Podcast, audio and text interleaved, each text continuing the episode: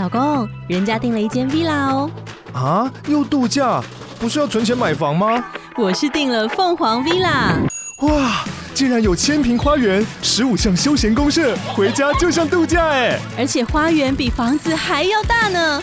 还有我最爱的游泳池，耶！龙大营建 villa 生活，十年防水保固，二至三房，零七三九八五五五五，凤凰 villa。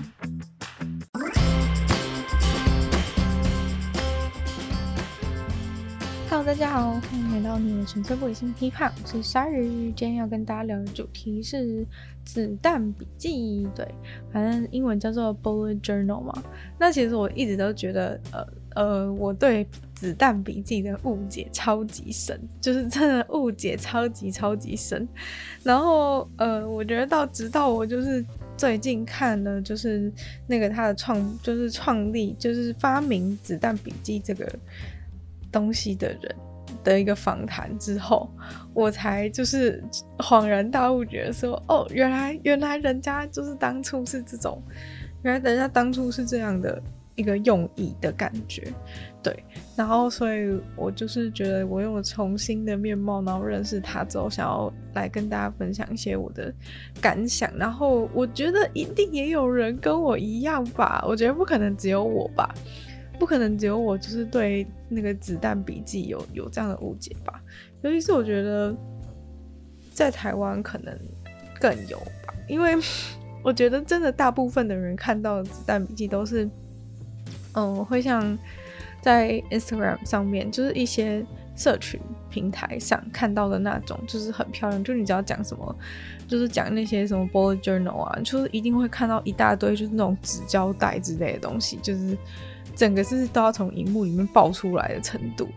对，像我之前，嗯、原本因缘际会只是喜欢某个，呃，某个 Instagram 的人，就是分享某个东西这样子，但是结果我就发现他其实也非常喜欢，就是使用子弹子弹笔记这件事情。但其实我虽然会看他东西，但是我对他子弹笔记的事情其实是很不以为然。那我不以为然原因是因为他大概有就是八百条不同的纸胶带，就是为了弄他那个。那个子弹子弹日记，然后我就觉得，我就觉得这是真的太太浮夸吧？就他感觉像是走一个极简风，就是可能房间也是白色的啊，或是怎么样怎么样。但是，但是他的纸胶带就是有八百条，就是以上，而且他还有纸胶带的夹，就是有那种整个就是亚克力的那种整排的柜子，就是。拿来放他的就是八百条纸胶带这样，然后我就真的对于子弹笔记、子弹笔记的事情非常的退却三舍，真的是退避三舍。我说真的，因为就是我看到 就是你要用就那么多纸胶带来来写这个子弹笔记，我就觉得这个东西它的意义真的是在的吗？对，就觉得有时候是。就很像是过过度装饰，或是用太多装饰品的东西，你就会开始怀疑它这这个东西本身的功能性。对，然后，嗯、呃，虽然我当然知道说可以不用那么浮夸啦，但是你在网络上看到的一些子弹笔记，就是。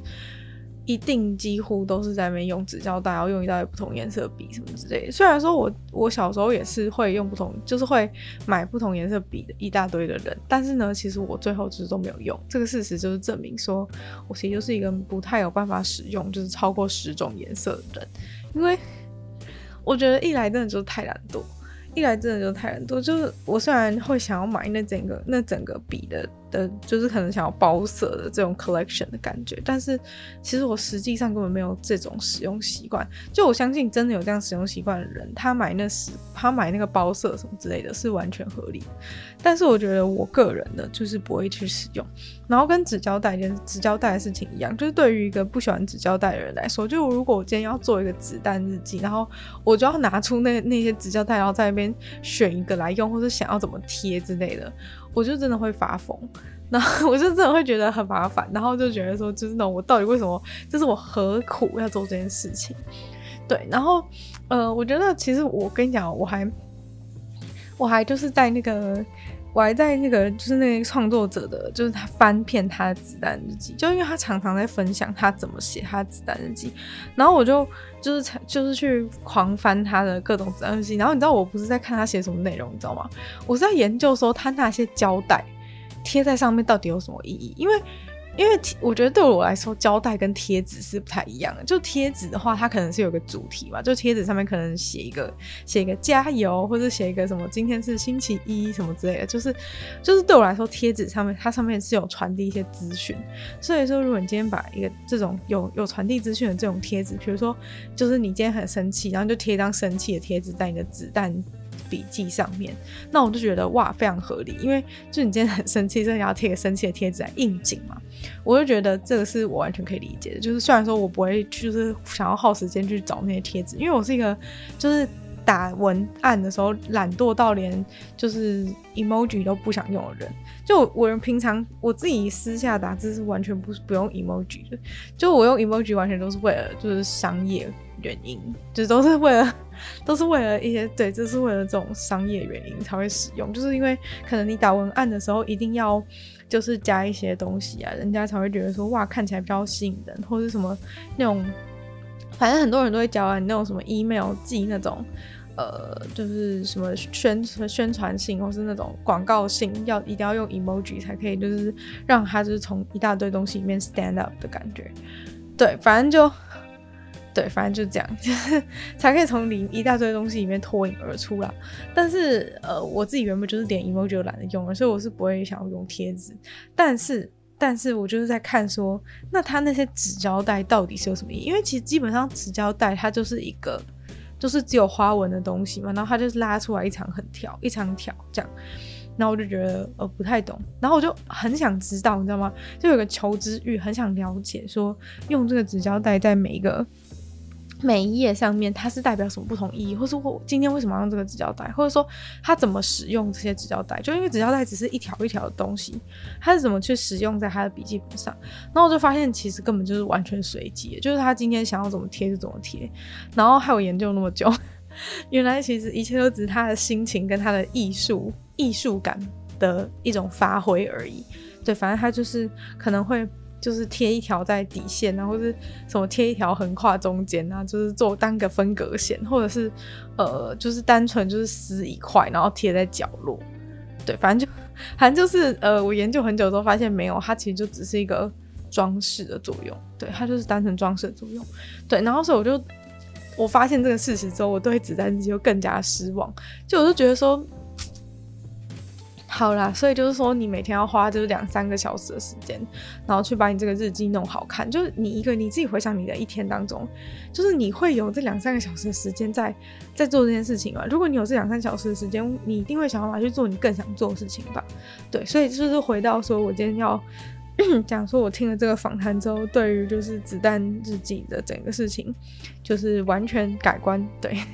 因为我觉得之前的一些对于子弹。子弹笔记的想法其实都是基于这些错误的印象，但其实我觉得也不能说这些错误啊，因为其实，在那个人的访谈当中，在那个创办人访谈当中啊，他自己就有提到说，呃，就是他对他对网络上这一些网络上这一些东西的看法是什么？对，因为其实他自己当然也见证了，就是说子弹日记就是在全世界大爆红，然后网络上啊或者社群上面就是有一大堆这种。比较偏向艺术性的子弹日记，像我刚刚举例的这个，就是他比较偏向艺术性。然后他就说，他承认他自己刚开始看到的时候，整个被吓傻，就是因为就是他在他也是觉得说，就是这跟他的初衷完全不一样，对。然后他看到大家是这样使用，说他也是想说，他也是想说，谁会想要花一天花两三个小时在在做这个事情上？但是他后来就解释说，他理解到一件事情，就是虽然说。这跟他当初的想法是完全不一样，但是子弹日记这个东西，他发明出来本来就是希望大家能有一个更属于自己个人的空间。然后，所以如果说呢，这些人愿意把就是愿意就是使用这些就是艺术性的发挥，然后来让自己更想要去做子弹日记这件事情，让自己享受子弹日记的这个过程的话，那他可能觉得说啊，那那其实也就是达到了达到了目的，只是他用的方式跟他原本想象的不太一样而已。对，然后我觉得他这个解释就觉得很好，就觉得哦，对，就是其实是有个初衷，其实是有个初衷在，但这些人这样做，除了一方面，尤其是因为。在社群平台上面，你要做宣传，你拍出来的东西一定要是好看的。所以说，在社群平台上面，就是会这么大程度的渲染，就是这么大程度的渲染，说，哎、，Bullet Journal 就是一个就是要把它搞得超漂亮的东西的这种印象来源也是如此。对，但是。呃，就是这是合理的啦，然后这些人也确实乐在其中，所以这也没有问题。只是说，就是我觉得造成错误印象这件事情其实蛮可惜的，因为像我自己就早就很早就知道有 bullet journal 这个东西，就可能我我大学的时候，可能大一大二就完全知道有 bullet journal 这个东西，但是我完全没有想要尝试，就是因为看了这些人的作品，所以完全不想尝试。对，然后完全不想尝试的原因，就是因为就是那些锦上添花的东西，就是完全盖过的，就是他真正想分，就是他真正创办人原本想要大家，大家去去实现的一个重点。虽然说那些人在教写子弹日记的时候也是有在讲内容，可是我觉得，老实说，那些内容相对于它的装饰，其实就单薄了许多。然后我觉得，呃，我今天嗯、听完了这个访谈之后，我也觉得说，其实那些人并没有真正掌握到，就是原本这个发明者他对他对子弹日记的期许跟大家。就要怎样去使用？当然，每个人有他自己如何使用的自由。然后，呃，每个人就是不同的人去使用它，有不一样的效果，也都是对自己很好。但是，我觉得就是真的就是很可惜，会很可惜造成大家对子弹日记的刻板印象都是这样。对，就是应该要展现出子弹日记更多元的一面，然后让大家知道说，原来这个东西是真的。很值得一试的。那我们就来讲一下，说就是我听了他访谈之后，觉得子弹机真正是怎么样的一个东西。就是我觉得真的跟刚刚的纸胶带印象差很多。就是他是说，他觉得应该要把这个 bullet journal 的东西当成是一个，当成是一个像是你人生的实验室。对。那为什么会说像人生的实验室？原因是因为它其实是一个滚动式的东西。然后，然后它其实是一个你要呃对自己有。更多了解，然后让自己对生活有更更有目的性，就是更有，就你做每件事情都要知道说你为什么去做这件事情。应该说，它是在帮助你，就是去实现一个，去找到你真正想要过，你真正想要过的人生的一个。一个方法，就是它其实是一个方法论，就是个子弹日记的重点不是在于那个笔记本本身，也不是在于那个笔记本你要如何去贴那个纸胶带，或者是要如何去做一些形式上的东西，而是在于说，它它是希望透过这个方法论。就它其实方法论，就你实际上要把它实行在一本笔记本上面，还是你要把它写在你的你的什么电脑里面，就是这些都没有差。重点是在于它是一个方法论，然后你透过这个方法论，你可以更加的，就是了解自己，然后然后透过一直不停的改善自己觉得好、觉得不好的东西，然后最后就是。把自己的人生导向一个自己真正想要的方向，对，我觉得这个目标是非常非常远大的。然后，其实我甚至觉得，我甚至觉得，就是以，就是可能我之前的自己的一些背景，我会觉得说，老实说，如果要对一般人做哲学普及教育的话，其实我觉得子弹日记这个东西反而是一个，反而是一个很好的很好的媒介，因为我觉得一般人就是可能一听到。一听到哲学或是什么东西，或是什么人生意义这些东西，就觉得说啊，好空泛啊。像我觉得可能像我妈。就是我常，因为我从小就是一个很喜欢讲说这有什么意义，那有什么意义，或者是说，呃，我觉得这是有意义，我觉得那是没意义。就是我很常使用“意义”这个词，就是我这我其实很小就意识到这件事情。然后我意识到的原因，其实是因为我妈就是每次听到我讲这个，她就会说，就是 你不要讲那些很空泛的东西啦，什么到底有什么，你要你要有什么意义什么之类，就是我觉得就是在于不要讲说哲学讲这么大好了，就是光是点意义。意义这样子简简单单两个字的一个词，就是一般人就是都会直接拒绝，就是会说哦，意义到底是就是觉得意义真的是很遥远的东西。但其实我觉得子弹日记这个东西，它就完全体现了就是把意义这件事情拉回你的人生，然后拉回你人生中心的一个目标，因为。嗯，我觉得根据创办人讲的整个东西，根据发明子弹机的人讲的所有的内容，我就觉得它完全符合，就是要就是每个人去理解，要每个人就是用一个。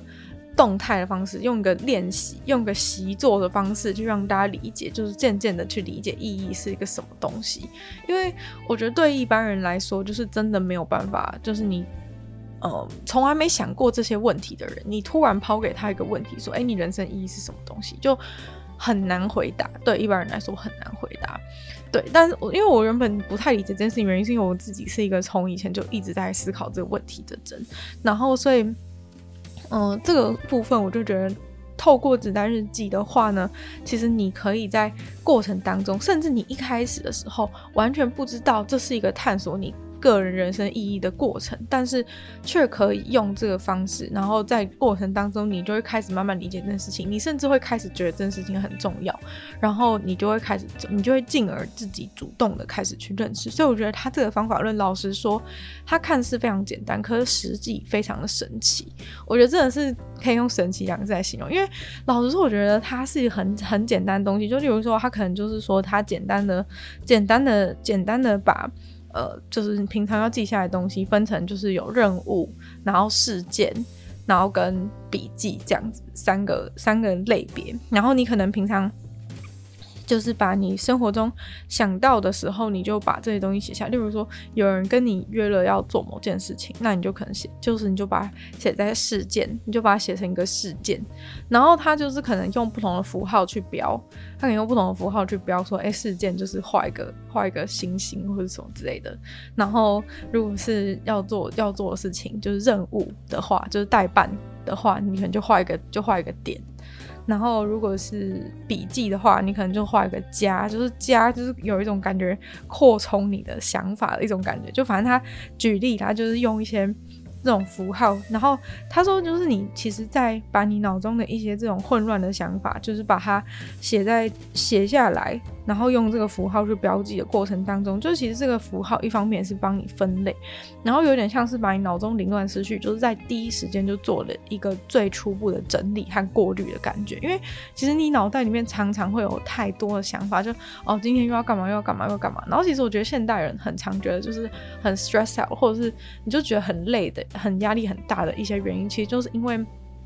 你觉得你的脑袋里面有太多事情正在同时进行，然后太多混乱的感觉，就是在你的脑袋当中，就是一直在在一直在出现，然后又消失，出现又消失。所以其实这些东西都是很耗你的，很很消耗你的，很消耗你的精神力的。那像。这种时候，其实很多人就是都讲过说，欸，你要把这些事情写下来什么。但是你这次这听起来没有没有太大说服力。但我觉得透过就是发明子弹日记这个人，他他的解释，我就觉得他讲的这个就是非常有说服力。就一般的时候，大家都会说，哦，那你就写写下来啊，或是或甚至我其实以前对于就是写日记这件事情，都觉得是怎么讲，就是。我一直觉得写日记是一个那种很多愁善感的人才会做事情。然后我小时候，我小时候甚至会就是会有一点嘲笑，就是写日记的人，就是会觉得说好像很怎么讲啊？就我就觉得很多愁，我就觉得很多愁善感嘛，就觉得哦，哪有那么多，哪有那么多就是什么事情好写之类的这种这种心态。但我后来觉得是呃，我后来觉得就是我这个想法是完全大错特错。对，就是。可以回去赏过去的自己一个大巴掌，这样。但是我觉得我理想中的日记也可能也应该是跟，也应该是跟就是传统上大家觉得的写日记是不太一样的，不太一样的一个一个状态。这也是为什么我会对那种传统日记没有什么没有什么好感的原因。那其实就是，嗯，我会觉得 没有办法很明确的知道说这个。没有办法明确知道说这个东西可以对我有什么帮助，或是说我我不觉得那个日记就是你单单的，就是把今天的心情或是流水账的事情把它写下来，能够能够对你的就是精神状态或是人生规划或者是什么东西有什么帮助？我觉得可能是因为这样。那确实啊，就是你用就是单纯的把它写下来就记录，我觉得是也不错，但是。我现在是觉得也不错，但是我会觉得对我来说这件事情的效益不够高，对，就是如果我今天都已经要花，就是花半个小时，睡前花半个小时坐在那边写一个东西的话，就是我不觉得说，我不觉得说我单纯写那些流水账对我来说是有意义的。对，就是我又我又要讲这件事，我又要讲出意义这个词，就是很真的很常用。那其实我觉得子弹子弹日记这个事情啊，就是它像发明者他自己就形容说，他其实呃每天只花早上五分钟跟晚上五分钟就把这个。把这个子弹日记的东西完成，所以跟那些就是写很长的心情抒发日记的人，跟贴纸胶带的人都是完全不一样。就是他原本想象的子弹日记其实是非常的简约的，是非常简约、非常省时间。因为甚至呢，我甚至我我原本根本不知道说，原来子弹日记是一个是一个可以提升你生产力的工具。对，就原本我反而只觉得它是一个。我反而只觉得它是一个比较比较精神上、精神上去、精神上去帮助你的东西，或是说在寻找呃，就是在寻找人生意义上比较有帮助的东西。对，原本呃，他创他写的他创办的时候是比较走一个生产力的路线，然后其实他甚至刚开始推的时候完全没有去没有去讲到就是关于你的这个意义的部分。因为那时候他觉得说，他当初只想分享的方法论就是帮助大家整理脑中的思绪，所以其实更像是一个生产力工具。但是结果发展到后来，就是才发现，就是大家其实是非常重视子弹价值当中这个意义的。他自己当然也是很重视，但他原本是觉得他。他凭就是他自己啊，他因为毕竟人生意义这种东西是一个比较抽象，然后也没有什么专业可言的东西。他原本觉得说他自己凭什么就是可以来教导大家怎么样去寻找人生意义，就是他并不觉得他自己有这样的权利。对，所以说他原本是把这个东西，就是原本是把它当成是生产力工具在行销。对，但是就是反而我看到的部分是觉得说他完全是一个比较比较情感面。的一个东西，对，所以就是跟他原本想，跟他原本想跟还有跟子弹日记刚开始推出的时候的的方向，在我眼中看，就是在我发现他的时候是已经完全不同的，所以我觉得这也是我对子弹日记的一个很大误解之一，对。那我其实也不是说不认不重视人生意义什么的，只是我自己原本觉得说我我自己算是一个还算可以掌握自己的人，就是我不我并不会特别对于就是可以有这样帮助的东西有有太大的吸引力，但是我觉得听完他讲了之后，我会觉得呃他确实是一个更有。就是它其实确实是一个更有更有效率的方式来帮助你了解人生意义。就是它等于就是说，它提供一个它提供一个方法论，就你透过就是每天的每天去把就是你对你做某每每某一件事情的一些一些看法等等的，帮你去厘清你的思绪之后，其实你会更容易知道什么事情是对自己重要，什么事情是对自己不重要的这件事情。然后其实也是会有些人觉得说，哦，人生没有意义什么的。其实我自己也觉得人生是。就是客观上来说是没有意义，但是我觉得人生可以没有意义，但是不能感觉没有意义，这件事情是有很大的差异性。对我个人，就是我这是我自己发明的一句话，就是人生可以没有意义，但是不能感觉没有意义。对，因为我觉得人生没有意义，有没有意义这件事情是，嗯、就是它是一个，它是一个。它是一个就是哲学上的问题，就是人生到底有没有意义，就是本身人生这个事情本身有没有意义是一个哲学上的问题，但是人生感觉有没有意义是一个你个人的问题，对，就是。嗯，感感觉有没有意义，其实就是在于说，你做每件事情的时候，你会不会觉得说，哦，你觉得你做这件事情让你觉得很有意义感，就是让你会不会觉得很开心，会觉得你自己觉得是有意义的。因为其实你觉得有没有意义，才是这个你的人生的全部。就我觉得很多时候，大家在这个科学世界有点太过于注注重客观的事情，就好像客观的事情就代表全部。可是其实就算人生客观上没有意义，就是它也未必对你来说没有意义。对，就很像是。我讲一个很简单的例子，就是比如说你小时候从小抱的一个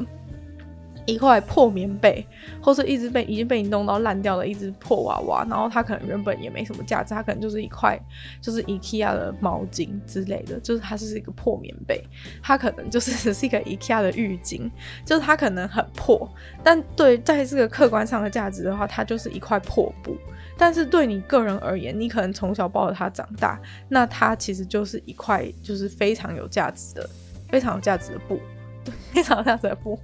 那如果有人把它丢掉的时候，你是不是会发疯？所以说，所以说这就是一个很好的例子，就是说它客观上其实是没有意义的东西，但它对你来说确实有比一个地球还要大的意义。所以说。就是意义感这件事情，也是在子弹日记当中，你可以你可以去获得，然后也可以让你去知道。因为我觉得像你小时候的棉被这种事情，你当然知道说它对你来说一定非常重要。但其实我觉得在人生当中的某每一些一大堆小小的事情，其实你是没有办法很没有办法，就是呃，就连我自己可能自自认为是一个，就是相对于就是其他人对意义更早有更早有。想法，或者说本来就会去思考这些问题的人来说，我都觉得其实你没有办法去顾到每一个小事情，然后你还是难免会在生活的忙碌当中去，就是有去迷迷路的感觉，就是你还是会可能在太多事情同时砸在你脸上的时候，你还是会开始搞不清楚说到底什么事情是对自己来说是重要，或者是说，嗯，就是它之所以同时可以是一个，同时是一个就是对精神上有帮助，然后又同时。呃，是一个生产力工具的重大原因，就是因为它其实是用生产率工生产生产力工具那种有效率的方式来去厘清这个相对抽象的相对抽象的意义问题。对，那简单举一个例子来说好了，就是假设你原本有一个，假设你原本有一个有一个待办事项，成原本写下一个月前写下一个待办事项，或是一年前写下一个待办事项，就是叫做呃，可能叫做。学法文之类的，就是这样一个例子。你可能曾经有一个这样的，然后你可能课程也已经买了，你可能买了一个学法文的线上课程，然后你一年前就买了。然后因为如果你没有你没有做完一件事情的话，你是不是会把这个代办事项一直无限的往后往后移？就是可能你就会从哦，那下个月再弄，下个月再弄，下个月再弄，就一直放到下个月代办清单。然后其实这个东西就是你在你在。一个每个月，假如说你每个月都可以去重新审视你的这个没有做完的事情的话，其实你就可以去发现说，你根本就你一直拖延这件事情，总是有个原因的，就是你真的是毫无时间可以拿出半年时间来上这个发文的线上课程吗？就是你真的有办，你真的你真的完全拿不出时间吗？就他会帮助你去分析说你之前。没做事情到底是为什么？其实整个子弹日记的核心就是在于“为什么”这三个字，就是你要去了解你你做每一件事情的事情是为什么。就是呃，人很容易有你有怎样的感受，但是你要去理解你为什么会有这样的感受，或是你为什么会有这样的行为。就其实你要把自己当成是一个实验品一样，然后子弹。日记这个东西就是你的实验室，就是你要把你的生活当成一个实验，然后你就是那个实验品本，你就是那个实验主体本身，就是你有点像是在对自己做实验的感觉。你要去分析说你为什么就是拖延了这么久，然后这个法文的课程怎样就是不愿意点开第一个，是因为你觉得。没有时间吗？还是你已经对法文的事情感到没兴趣了？那你为什么不把它删掉呢？是因为你课程已经买了，你觉得把它删掉很浪费吗？还是怎么样的原因？就是你要去分析，就是你之所以不去做这件事情是什么原因，而不是就是只是说哦，为什么我那么烂，就连个法文都连个法文课都不愿意做什么之类。就我觉得很多就是把自己逼得很紧的人，其实常常会当在那个。在那个列表里面，待办清单里面有一些事情，他已经延迟很久都没有做，就是很多人就是会对自己非常生气，会非常沮丧，觉得自己怎么那么没用，连这点事情都做不好什么之类的。但其实你要去思考事情是你到底为什么不做，因为你要去理解你为什么不做，才能去解决问题，让你下一次，例如说，让你下一次才会知道说，你到底是从头就不应该去。就是写下要要上访课，或是买课程，买下一个课程这种行为，还是呢？你是应该要想办法去想办法去解，就是解决你为什么不做，就是你去你真的让自己去做的一些方法，就你要有方法的去有方法去了解自己的了解自己问题在哪里，你才可以之后做出更。更有智慧的选择。就假如说下一次你又想要学日文的时候，就你是不是应该要思考说，我到底是不是真的想要学？到底是不是真的要买课程？或是说我买了之后，我要怎么样安排我时间，才不会让我觉得学这个语言的事情是一个很压力很大的事情，导致我可能没办法开始之类。就是你要对你的每个行为都是有意识的。就其实有意识这件事情也是，呃，有意识的去问为什么这件事情，算是这个子弹日记的一个。重大的核心吧。那这日记啊，留在你的这个日记里面留久了，你就应该要去思考这个问题。其实我觉得这个事情对我这个这一点对我来说受用蛮大，因为我觉得我自己就是一个常常有一些事情，就是他就一直他就一直在那个上面，然后我就也不做，但是又觉得好像要做，然后就一直卡在那边，一个很尴尬的状态。然后我觉得他讲的这个东西就这个东西就让我觉得非常有启发，就是说，嗯、这种时候就你可能拖延几个月之后，除了你解决问题，下次。会更好之外，你要开始就是想说，他到底是不是可以把它干脆就不要做了？因为你一直留在那边，你也是徒增自己的压力，觉得说哇，好多事情没做，然后这也是其中一件。但其实你有想过，你根本就不会去做。那如果你根本不会去做的话，你要思考一下，你要不要把这个任务直接放弃掉？就是其实你最多就是损失了那个买课程的的钱嘛。就是为什么要勉强自己，就是一直每天都有一个精神压力在，说我都没有做这件事情，然后然后又。然后又又又要又不做，又不做，要么你就做嘛。所以说他就想说，如果你要去把这个一个任务把它取，把它就是直接取消掉的话，你要去思考说，它到底是不是一个真正真正那个真正不会造成什么太大影响的事情。就比如说，你如果把它删掉之后，也不会有任何的。任何的后果需要去承担，或者是说它不是一个真的急迫事情，不是说什么房租没缴，你就会被从你的租屋处赶出去之类的这种状况。对，就是它到底有没有急迫性，然后有没有什么之类的，就是可以你要去分析它，它这个这个任务你没去做的事情，然后你为什么没去做呢？是因为其实你已经没有那么想要学了吗？还是怎么样？就是你你想完这些东西之后，如果确认没有什么问题的话，其实你就是可以干净利落把它删掉，其实是非常好的。如如果你可以就是懂得就是去放下一些任务，其实也是子弹日记当中非常重要的点。那这个东西啊，就是它跟你一般在用的一些生产力工具有什么不一样？因为我相信很多人应该都会用很多，就是比如说要把代办清单写在哪里啊，或者是说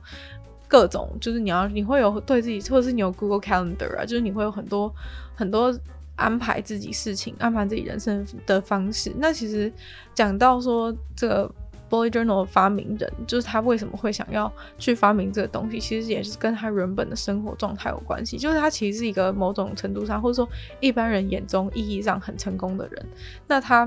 嗯、就是把他所有的事情做完，然后他每天可能就是都可以完成超多、超多的任务等等的。就是他在。呃，时间规划这方面可能已经做得非常非常顺利了，但是他就开始回头来想说，为什么就是他感觉有一种在瞎忙的感觉？他做了非常多的事情，然后这些事情可能一开始他也觉得是很有趣，可是不知道为什么从曾几何时就开始觉得这东西其实已经提不起他的兴致，然后或者是呃，就是他虽然做了这么多事情，可是还是觉得很空虚的一些状态，所以他才会开始去做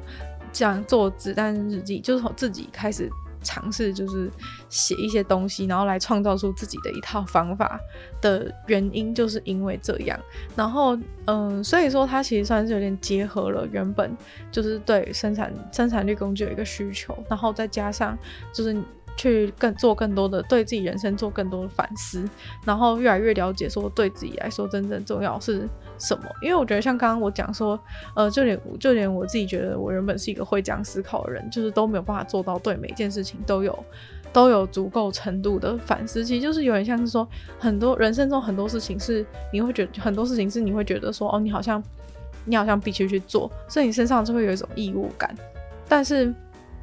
你这个义务感，就是久了之后，你其实会觉得这个义务是一种负担，常常会有这种状况嘛。对，然后其实这种时候就是说，你要去，你要你如果有反思的话，你如果把它写在子弹日记上的话，其实它重点就是在于说，你要去思考这件事情，就是你要去重新连接这件事情对你来说意义是什么。例如说，我觉得他举一个很好的例子，就是洗碗，就是没有人喜欢洗碗这件事情，没有人喜欢洗碗这个。这个这个任务，但是呢，就是如果你把它，就是你今天洗完碗之后，你就把，就是你洗完之后觉得很觉得很烦，就是觉得很不爽，或者说哦，今天又洗完了这种，呃，有点难以形容的 这种小不爽的情绪，就是写在你的子弹日记上的时候，这个时候你就要去思考说，哎，为什么我会对于洗碗的事情感到感到那么感到那么不感到那么不开心吗？但是你这个时候要去重新思考，说我当初到底为什么会去洗碗？因为我觉得有的时候你一些事情啊，你做久的时候，你会开始渐渐忘记你的初衷。有的时候是为了让你想起你做这件事情的初衷，有的时候是为了让你看清这件事情对你来说已经不再重要。对，就是这个不一定是说一定是要把你往哪个方向拉，而是说你自己要去想，说它到底在你心目中是怎样的地位。而像洗碗这件事情呢，其实就。你想一想啊，你就会觉得说啊，其实就是你你当初会选择去洗碗的原因，是因为你想要你想要让你的就是让你的家家庭生活更美满。就假如说你今天不洗碗，那确实是可以。那你不洗，就是代表说你家里其他人要洗嘛？那你家里其他人要洗，可能其他人就不爽，就是说啊，为什么就是家事都是我在做什么之类的？那你今天如果去洗碗的话，能够得到什么好处？你当初会选择去洗碗的原因是什么？你当初会觉得洗碗是你的义务的原因是什么？是因为可能。你家的其他人已经煮饭给你吃，那你觉得说，如果你负责去洗碗的话呢，感觉像是对这个家有一个有一个回馈，或者说对于就是巩固你们家庭的和平，或是巩固你家庭的幸福美满的生活是有帮助。你重新思考过你当初就是为什么选择去洗碗这件事情，其实洗碗这洗碗这件事情本身并没有改变，但是呢，你当你意识到说，其实你洗碗这个小动作是有一个这么大这么大的。的的成效，或者说是有一个这么大的目标在，就是维护家庭和平的这个目标在之后，你就会觉得说，你洗碗，你洗碗，你的洗碗这个动作是可以拯救世界。就是你会觉得你的这个小动作，虽然它还是不还是令人不不愉快的一个一个家事的事情，但是你做的时候，你会你会觉得说，你做这件事情，你会体会到说，你做这件，你会重新体会到你做这件事情的意义是什么。你做的事情意义就是为维护家庭和平，所以，呃，就算你没有那么想做，但是你知道意义是什么的时候，你就会觉得说，好了，我就是把它做，我就是把它做完，然后也不要再有其他，也不太不会再有其他负面情绪，因为你知道你在干嘛。这就是一个很。很，我觉得很经典的例子。对，那对于就是其他你你要做的事情，例如说，可能很多人在生生命中会有那种被逼被逼婚的一些压力，就是觉得说，就是或是觉得说自己一直。或是自己长期啊，一直觉得说哇，我都单身，就是很觉得很孤单寂寞，觉得冷这样。这个时候，其实你也可以把自己这个孤单寂寞、觉得冷的心情写在你的写在你的子弹日记上面。当你写上去的时候，你就开始分析说，哎、你这个我到底为什么觉得孤单寂寞、觉得冷？是因为我真的希望有一个人可以陪伴我吗？还是是因为我爸妈希望我结婚，然后你才会有这个要去找一个对象的压力？那你再重新回想说，你自己一个人难道过得不好吗？就是。你去分析这些综合的这些想法之后，你就可以归纳出，就是你你真正觉得，你真正觉得你你孤单寂寞，然后想要找一个伴侣的这个心态，到底是因为在逼婚状态下所致，或者是就是让你觉得压力越大，然后你也觉得就是有点内化到你自己心里，觉得说你也应该要找一个对象这种感觉，还是还是说你是真的？你是真的觉得你很想要有一个伴侣，就是这两者之间其实是一种差异，但是我觉得很多人其实都没有搞清楚这件差异，尤其是在找伴侣这找伴侣这件事情上，就是你要去厘清。然后如果你厘清说你其实只是因为逼婚压力的话，那你就要开始重新思考说，如果你真的就是如果你真的不去依从这样子的。依从这样子的逼婚令对你会有什么差别？就是你父母会因为你不结婚就跟你断绝关系吗？之类的，就是然后去思考这件事情严重性。假如说其实也就还好的话，其实你应该要做，你要懂得去做取舍。我觉得其实子弹日记很大的重点就在于它会帮助你去做取舍，就是你要去你分析完这件事情之后，你可能就会更清楚说你到底为什么你你为什么会你为什么会有这样的心情？那你接下来要怎么做？对，我觉得重点是它。其实是可以推论出一个后面的后面的行动，所以我觉得这就是我认为说它是一个有效率的有效率的东西，而不是只是单纯一个情感上的抒发。因为如果你今天只是在纸上面写说。只是在纸上面写说哦，好烦哦，什么今天今天就是去看电影，又今天有一个人去看电影之类的，就是其实你只是在把你的负面情绪记下来，但是其实你没有意识到说哦，我觉得今天很烦，一个人去看电影的原因是我可能觉得我需要我我需要一个伴侣，那我需要一个伴侣的这个事情再往回推到刚刚讲的那一段，所以说，嗯、我，这就是我觉得它是不一样，就是我觉得它是它是真的可以导致你后面的一个行动，如果你意识到说你是真的想要一个。一个伴侣的话，那你是不是应该更积极的去安排说你要怎么样，就是认识新的人等等的一些方法，而不是就是在那边整天只是抱怨说哦，为什么为什么我单身，然后我找不到人之类的。这样子的状况，就是呃，我会觉得日记一般的日记有点太停留，只停留在情感层次上的的问题。但是其实更重要的是，你要从这个你的情绪当中去分析出，就是你觉得重要是跟如何去改变。就是如何去达到你的目的这件事情，因为其实你原本觉得很烦，就是一个人一个人看电影这件事情，其实是你可能是你想要达到目的，可能是有人跟你去看电影，或是可能是有一个伴侣这个目的。那你没有去意识到这个目的，就是你没有清楚的让自己知道说这是一个目的的时候，你就只是整天在抱怨，然后你也不做什么行动，然后你永远达不到你的目标。所以说，其实行动跟就是从情绪到行动到目标这件事情是。呃，子弹日记可以帮你，就是帮你归纳之后，可以带给你的，可以带给你的一些一些成效，就是真正实际上的成效是非常可观的，所以才会觉得说，呃，它是它非常重要的点是在这里，就是它是比较，它是蛮一条龙的一个一条龙的一个东西。对，那刚前面讲到说，为什么你不直接就是写在你的，不直接就是用那些就是生产力工具什么之类的？因为我会，我其实后来觉得一件事情，就是生产力工具之所以就是我自己对它其实有某种程度上的排斥，就可能之前我也自己个人也不乏使用过那些生产力工具，但为什么用那些生产力工具之后，就是你用久的时候，你总是会想要逃离它。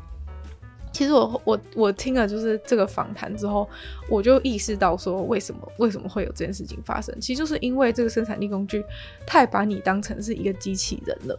对，因为生产力工具基本上就是要你用最有效率的方式工作。那其实最有效率工作是什么？最有效率方式是什么？其实你想想看，世界上最有效率的东西，其实要不是电脑就是工厂，就是 这个这种东西其实都是最有效率的。但是问题就是在于说，你不是一个机器人。问题就是在于这里，就是你不是一个机器人，就是不是说今天你的这个你的这个代办清单，不是说你只要把一件事情丢进去，你就会自动把它完成。就是你不是电脑，电脑你输一个指令，它就会去做那个指令，除非它宕机。就是 所以说，所以说，呃，你在处理自己身上，就是你不能就是。你没有，就有些事情是强迫不来。然后你如果是一味的，就是觉得说我只要把东西丢到这个丢到这代办清单，我我这个人我这个机器人就会自己把它做完的话，那你就是真的会真的会很很很失望，因为因为你就是不是。所以说，你只要把一个东西放进代办清单的时候，你不能就是都无脑的，我想做 A，我想做 B，我想做 C，然后就全部把它丢进去。因为你只你把它丢进去之后，如果它不是一个你的大脑认为你现在做得到的事情的话，其实你根本不会去实行，然后你就只会像我刚刚讲的，例如说像那个学法文的事情，你就是会无限的拖延，无限的拖延它，直到你受不了的那一天，就觉得为什么我到底为什么不，我就是没有办法点进去那个线上课程，然后开始上课，到底为什么我没办法？就是你你只会对自己开始很生气，觉得为什么我 A 也做不到，B 也做不到，C 也做不到，但其实是因为 A、B、C 对你来说都不是一个可执行的。可执行的事情，对，就是你要你要去充分的理解自己自己做到什么事情，或是真正想要什么事情。如果也许你放进了 A、B、C，因为这个 A 可能是你做不到，B 可能是你不想做，然后 C 可能是你对在你的生活当中你真的没有时间，就是你这些事情都没有去衡量，然后你就把它一味的写进去，其实你到最后就是会觉得说，哦，为什么那么多事情都做不都做不来？对，但其实是你没有去思考说这件事情你做不到的原因是什么。就是每一件事情你要把它放进你待办心态，你其实都是要有意识的，就是要有意识的、有意识的去理解自己目前的状况以及这个任务的状况。就是你如果你没有去理解这件事情的话，你把它放进去其实就枉然。这我觉得这个部分也是我我自己过去犯的一个错误，就是我会觉得说，那我就是把那个事情写进去，然后强迫自己做就好。但其实这不是一个长久之计，就你强迫了一天两天，你没有办法强迫一辈子。所以这这也是为什么很多就是那种什么好习惯维持什么之类，就是维持不了的原因，就是这样，就是你。可以强迫自己一时，但没办法强迫自己一时。所以你真的是你要你要有办法做的事情，你是真的要打从心底觉得它是一个对你来说很有意义的事情，并且去帮自己找出真正对你这个人，就是对你这个实验体本身，就是你真的做得到的方式，去规划一个你真的做到的方式，然后才让自己去实行。就是你这个目的跟行动。你缺一不可，你目的不够，你不想做，然后你行动没有规划，你做不到。所以说，就是如果你没有呃子弹日记的子弹日记的东西啊，其实就是让你用更宏观的角度去看待你要做的事情，而不是只是把自己当成是一个机器人。我觉得子弹日记，我觉得其实一个很大的重点就在于你要去把自己当成一个人在活。就是很多人其实都把自己当成机器人，就是他呃，就是不是说他不在乎自己开心或不开心，而是说他做很多事情的时候，他其实没有去没有去真的充分的理解自己真正。自己真正要的是什么，或是没有充分的去呃了解自己擅长做什么事情，不擅长做什么事。有时候这样时间规划好了，你规划一个东西要做一个小时，你规划的一个东西要做三个小时，为什么你会这样规划？就是，呃，你你你如果知道说，你如果用子弹日记的方式啊，你就更宏观去看，你就会了解说，你擅长事情其实可以花比较少时间去做，你不擅长事情你要花比较多时间去做，你花更多时间去了解自己，其实是可以帮助自己在实行这些事情上更更轻松，然后也让自己觉得不会压力那么大，然后心情更好，或是。